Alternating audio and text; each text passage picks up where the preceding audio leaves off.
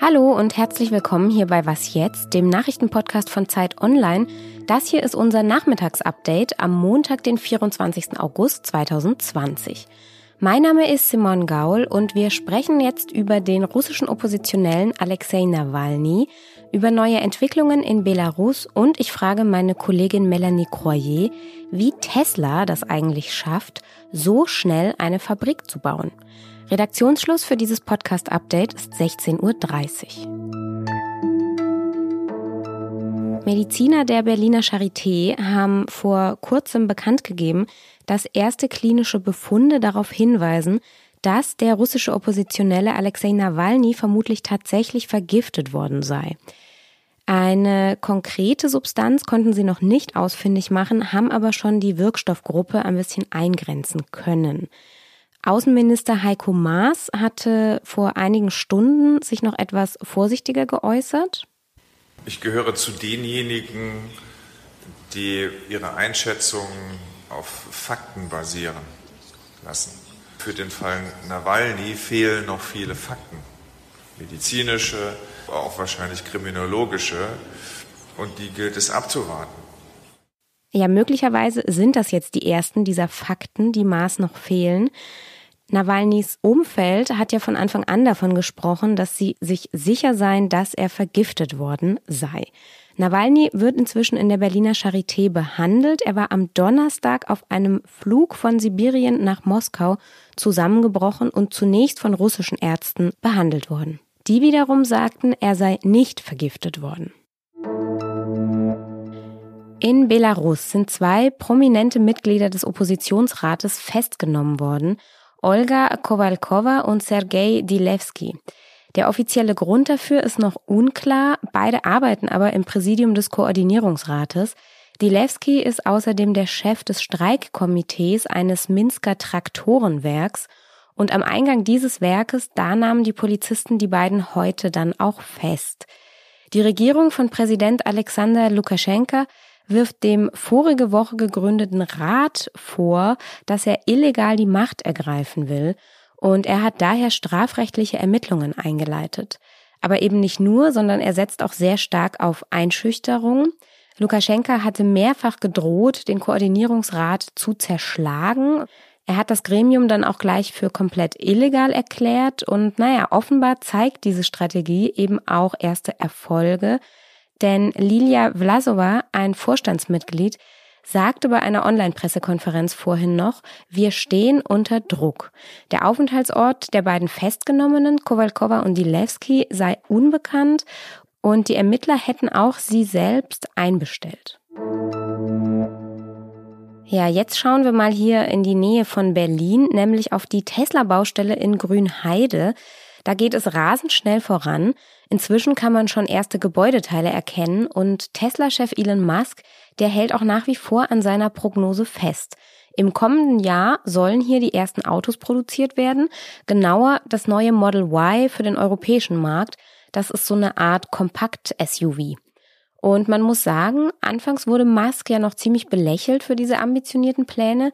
Inzwischen ist aus dem Lächeln wohl eher ein Staunen geworden, denn das scheint irgendwie alles zu funktionieren. Wie macht der das? Da entsteht tatsächlich in rasender Geschwindigkeit eine komplette Fabrik.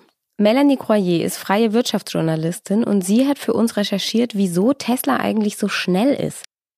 Ja, was, was sie machen ist, sie halten sich zwar ans deutsche Planungsrecht, aber sie nutzen alle Möglichkeiten aus, die das Recht gibt. Das bedeutet, dass die eben solche Vorabgenehmigungen äh, sich die ganze Zeit geben lassen. Fünf Stück waren das jetzt schon. Die bekommen sie, wenn davon auszugehen ist, dass sie die finale Baugenehmigung bekommen. Und äh, dabei gehen sie ein riesengroßes Risiko ein, denn im Zweifel müssen sie auf eigene Kosten alles zurückbauen.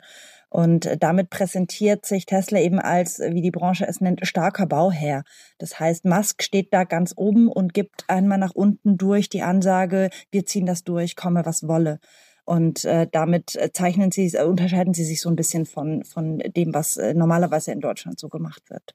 Und der große Unterschied ist wohl auch, dass sie sich eben nicht die ganze Zeit absichern und rückabsichern, sondern dass sie eben auf Stunde bezahlen. Also das heißt, sie sagen, mach das, kriegst du das hin, dann bezahlen wir das auch. Dann ist ihnen das egal, wenn das ein bisschen mehr kostet. Und ist das in irgendeiner Weise ein Vorbild für deutsche Großprojekte? Die haben ja ansonsten eher nicht so den Ruf, schnell zu sein es wird gewünscht in der Baubranche, dass es zum Vorbild wird. Ähm, Fakt ist eben auch, dass bei Tesla ein politischer Wille da ist, das durchzuziehen. Und die Politik zeigt hier auch, dass sie theoretisch diese Geschwindigkeit durchaus hinbekommen. Und ähm, ich habe jetzt eben schon Stimmen aus der Branche gehört, die dann sagten, da sollen sich die Beteiligten eben zusammenschließen, an einen Tisch setzen und sollen fordern. Die Frage ist natürlich, ob das alles am Ende auch dann so funktioniert. Danke, Melanie. Auf Zeit Online gibt es deinen ausführlichen Text zum Thema. So, und nun noch ein kurzer Hinweis für Ihre Urlaubsplanungen. Leider kein schöner, denn es gibt schlechte Nachrichten für Indonesien-Fans. Ein Surfurlaub auf Bali oder vielleicht auch einfach Homeoffice mit Blick aufs Meer, das wird nun wegen der Corona-Pandemie erstmal doch nichts. Eigentlich hätten auch ausländische Touristinnen und Touristen ab Mitte September wieder einreisen dürfen.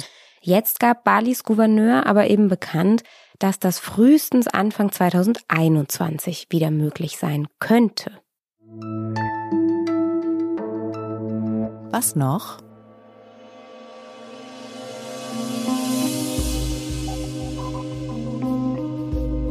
Das ist die Musik, die vor jedem Berlinale-Film zu diesem Trailer, der so ein bisschen aussieht wie so ein Glitzerfeuerwerk, eingespielt wird.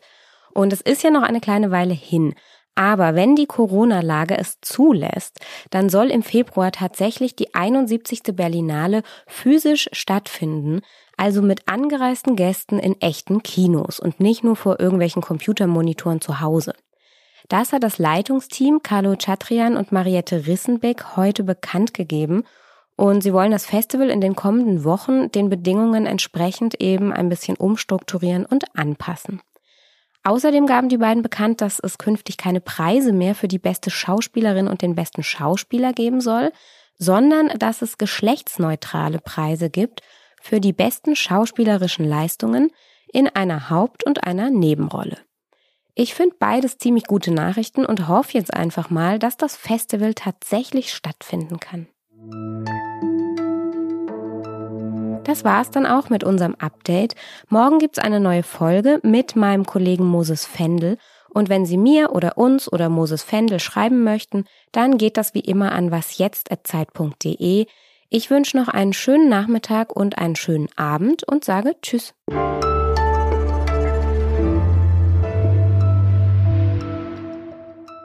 So ein ganz, ganz voll besetzter Kinosaal, in dem dann langsam das Licht ausgeht.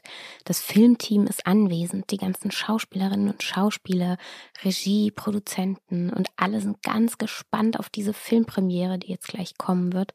Das ist schon immer ein wirklich toller Moment.